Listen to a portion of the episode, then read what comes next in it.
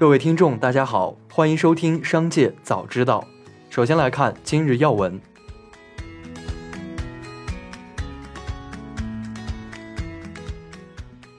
央行决定于二零二二年四月二十五日下调金融机构存款准备金率零点二五个百分点。此次降准共计释放长期资金约五千三百亿元。中泰证券首席经济学家李迅雷表示，此次降准的目的是优化金融机构的资金结构。增加金融机构的长期稳定资金的来源，增强金融机构的资金配置能力，以及降低了金融机构的融资成本。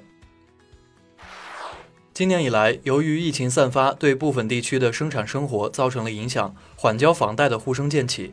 近日，央行银保监会有关负责人在新闻发布会上进行了表态，将抓细抓实房贷延期还款政策，缓解受疫情影响客户还款的压力。加大对物流通畅和产业链供应链稳定的金融支持，对运输物流企业和货运司机开辟绿色通道。一起来关注企业动态。四月十五日，抖音、今日头条发布公告，为维护真实有序的讨论氛围，减少冒充热点事件当事人、恶意造谣、蹭流量等不良行为，拟在个人主页等位置展示账号 IP 属地。相关功能在四月底进行测试。将根据测试情况，逐步在其他场景全量上线。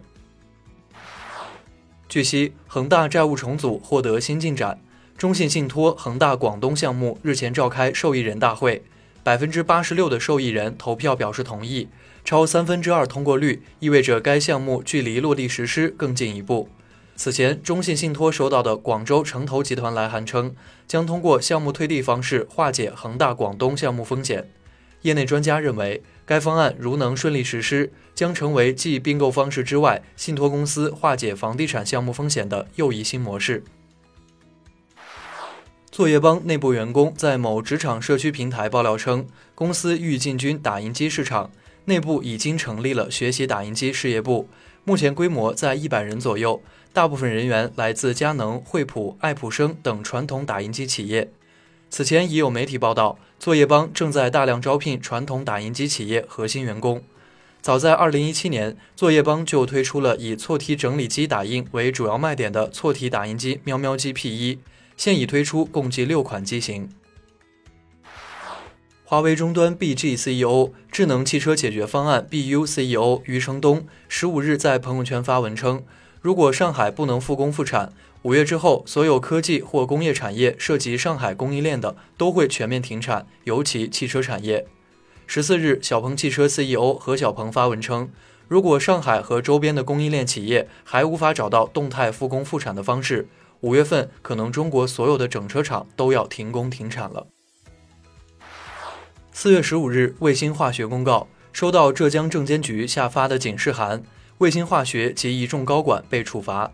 该事源于该公司去年十月借了一笔钱给公司中层员工马图俊在海外买房，这名员工为公司副董事长杨玉英的儿子，也是董事长杨卫东的外甥。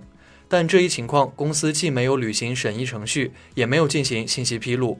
作为丙烯酸龙头，卫星化学去年营收达到二百八十五亿，净利润五十七亿元，最新市值近七百亿。出现这样的事情，不少网友认为格局太小。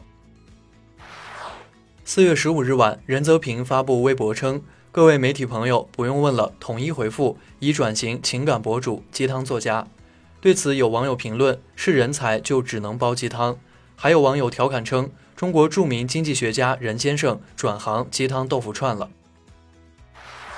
四月十四日，法拉第未来公布了内部调查结果，其中包括贾跃亭被解除法拉第未来执行官职务的纪律处分。今年三月，由于需要更多时间来完成内部调查，法拉第未来没有及时向纳斯达克交易所提交2021年度报告。四月四日，纳斯达克交易所发出通知，如果法拉第未来想继续上市，要在四月十九日之前达到合规标准。华为走出一群 VC，最为典型的莫过于哈勃投资。华为于2019年成立的创投公司，先是投遍了半导体产业链。如今开始愈发活跃于新能源赛道上。不久前，哈勃投资刚刚出手了两个电池独角兽——蔚蓝新能源和中科海纳，节奏凶猛。VC 圈还有另一群与华为渊源颇深的队伍：方广资本、千城资本、华业天成资本、正轩投资、聚合资本等多家机构的创始管理人均来自华为各个岗位。他们走出华为后，扎根于半导体的细分赛道，投出了一些还不错的案例。下面来关注产业发展动态。据统计，二零二二届高校毕业生规模预计为一千零七十六万人，为史上最高。就业形势前所未有的严峻，毕业生就业难与企业招工难并存。太原理工大学党委书记郑强认为，大学培养的学生不是榔头是毛坯，需要社会重新再培训再塑造。近日，江苏省消保委调查发现，很多 APP 的用户协议十分冗长，动辄几万字。不少消费者虽勾选了同意协议，但实际上根本没看长长的协议。律师表示。协议太冗长，法律上可能会认定协议未尽到说明义务。江苏省消保委建议，APP 所属公司应尽格式条款显著提示义务，保障消费者知情权。记者获悉，近日工信部、发改委展开了一项汽车行业生产经营状况的调研。接近中汽协的人士透露，有车企代表建议再开展一轮汽车下乡，以刺激汽车消费。最后来关注国际方面。四月十五日，宝马公司 CEO 奥利弗·齐普斯表示，公司必须小心，不要过于依赖少数几个国家，只关注电动汽车发展。他还补充道，传统燃油车仍有市场。齐普斯认为，无论是从利润角度还是从环境角度来看，提供更节能的内燃机汽车都是关键。